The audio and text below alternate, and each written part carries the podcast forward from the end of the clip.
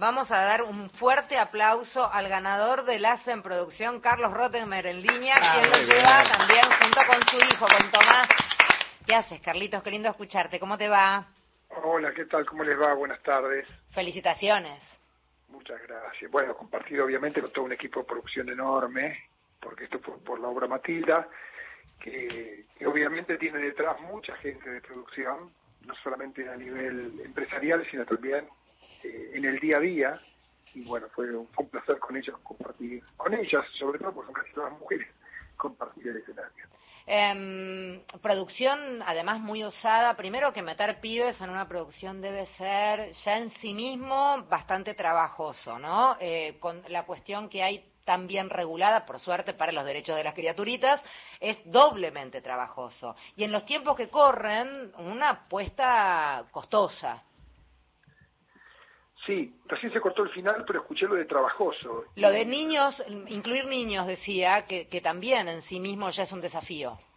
Sí, sí, porque obviamente hay que cumplir la ley de minoridad, por suerte, y, y en ese sentido, cuando uno, como dije durante toda la temporada de Matilde, volver a ocurrir tanto en este verano con esa obra como después en Escuela de Rock, que va durante el invierno que viene, eh, también con niños, hay que tener un elenco, digamos, eh, que uno ve desde la butaca, y dos elencos como mínimo, eh, que, digamos, con rotativos para las otras funciones. Esto además de otros dos, que son los elencos, eh, digamos, para reemplazos, porque no nos olvidemos que los chicos, como, como sabemos los papás, los chicos tienen más mocos que los grandes, entonces hay que estar eh, permanentemente atentos a la línea de literatura o, o incluso a las ganas de no hacerla.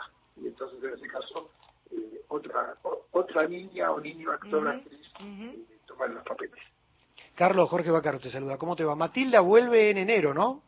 El 12 de enero, si vuelve un mes más, o sea, de mediados de enero a mediados de febrero, justamente por lo que pasó. ¿Y ya, hay- ya están a la venta las entradas para esas fechas? Sí, sí, sí, fue inmediato. Apenas terminó el 30 de julio, anunciamos que, que ya empezábamos la temporada seis meses después. ¿Y cómo viene esa venta anticipada? Bien, bien. A ver, no viene obviamente con la fuerza que vino eh, la, la primera temporada, porque además eran vacaciones de invierno y, y porque era estreno. De cualquier manera, también sabemos que la gente que fundamentalmente la visita de provincias eh, no está en Buenos Aires hasta después de Reyes. Bueno, y ahora está frente a otro gran desafío que es la temporada de Mar del Plata. Si todos los años es remar, eh, la temporada teatral de Mar del Plata, yo creo que este año el al mal tiempo buena cara me parece que tiene otro significado, otro otro nivel, ¿no? Sí, totalmente, con la, con la expectativa e incertidumbre que podemos tener todos. Yo de cualquier manera voy a decir una cosa para ponernos en tiempo y espacio. Eh, yo estoy en este momento terminando el primero de diciembre, el próximo viernes, eh, viviendo eh, 49 años consecutivos como empresario teatral. Quiero decir con esto, para ubicarnos entonces, yo me inicié en la profesión cuando el- en el gobierno estaba la viuda de Perón. O sea, antes de la dictadura, estoy hablando, Ujú. eh, antes del 76. Sí, sí. Imagínense que en estos 49 años pasé, por nombrar algunas cosas, por el Corralito, por el Plan Bonex, por la Levac, la Copa, Tacones, Pesos, dictadura, democracia, eh, epidemia de gripe A en el 2009, pandemia obviamente COVID-2020, eh, temporada donde no podíamos encender las marquesinas por falta de energía, y siguen las firmas. Quiero decir con esto que, como en todo, será que me agarra de más grande ahora con 66 años, uno se va curtiendo. Y entonces vas perdiendo la capacidad de asombro. Y entonces lo que yo creo que hay que seguir es cada uno en su línea, cada uno eh, cumpliendo con, con las metas, con los objetivos, cumpliendo y respetando siempre el valor de la palabra, lo que tantas veces hablo de la ética de cualquier profesión, en el caso de la mía, la del empresario. Y creo que ese es el aporte que cada uno puede hacer eh, cuando la coyuntura lo, lo- necesita, ¿no? Yo por lo menos me voy a hacer mi temporada número 46 consecutiva en Mar del como le hice las otras 45, con, con la misma, justamente lo presentamos mañana. Mañana aquí en Buenos Aires, exclusivamente para la prensa, eh, a las 15 horas, o sea, muy cerca de esta hora, bien. Vamos a, reunirnos con todos elencos y artistas ante la prensa para dar el la temporada que viene. Y habías anticipado una temporada incluso superior a la pasada, la del año pasado, en consonancia con los 150 años de Mar del Plata. Eh, ¿cómo, ¿Cómo se puede lograr eso? Digo, ¿cómo, ¿cómo se puede contemporizar el contexto con valores de entradas que no van a poder superar mucho lo que, los valores del año pasado para no perder público? Como cualquier otra industria o empresa, o sea, todos hacemos lo mismo. O sea, el teatro es una tiene mucha visibilidad, pero lo mismo le pasa a cualquier empresa, a cualquier actividad que tiene que ver eh, en ese vínculo entre la necesidad para producir y el posible bolsillo del consumidor. Así que en lo nuestro, para nosotros no cambia, es como si fuese hoy la entrada en Buenos Aires, en Rosario, en Mar del Plata. Es una entrada que el público puede conocer eh, si va al teatro, eh, qué precio ronda, y, tratamos de, ajustarlo lo más posible para, para, para hacerlo lo más amigable al bolsillo enflaquecido. Em, no, hay, no, hay, otra fórmula. Carlos Rottenberg es quien está hablando. Eh, eh, lo que sí sucedía anoche, que también me lo, me lo comentaba Jorge, era una preocupación por parte de, los que eran premiados allí sobre el escenario. Eh, eh, el actor, al no tener también una empresa propia, más su propio instrumento, que es ese cuerpo y esa interpretación de lo que haga, y lo vulnerable que puede sentirse ante determinados discursos que vienen a eh, cercenar algunas industrias culturales más en lo macro. ¿Qué se le dice a ese actor, a esa actriz que está en esa instancia, Carlos. no sé si lo, lo, percibiste como a lo mejor lo estoy contando yo. Sí, sí, por supuesto.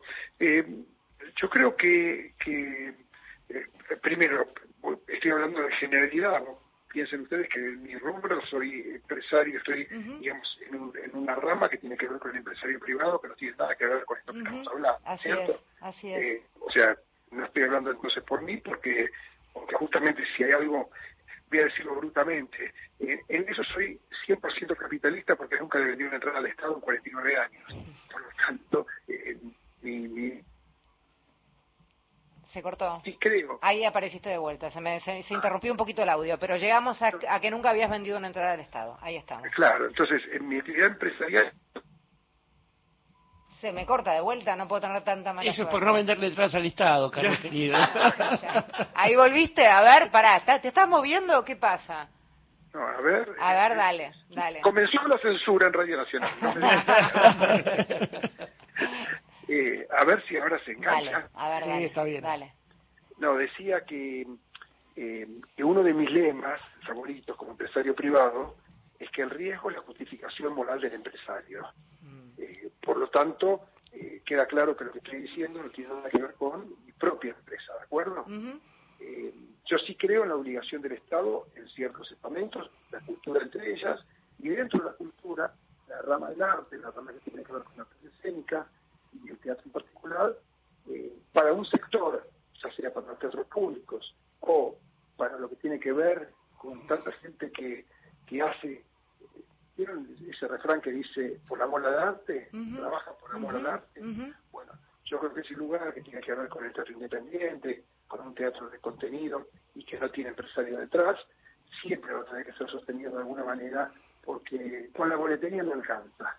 ¿Se entiende? Clarísimo. Si no la otra sería, si no la otra sería que desaparezca ese teatro, no creo que, no creo que, ocurra, no creo que ocurra, porque en las, en las épocas más oscuras tampoco ocurrió y no me gusta sobreactuar una preocupación cuando yo no creo que termine existiendo. Bien.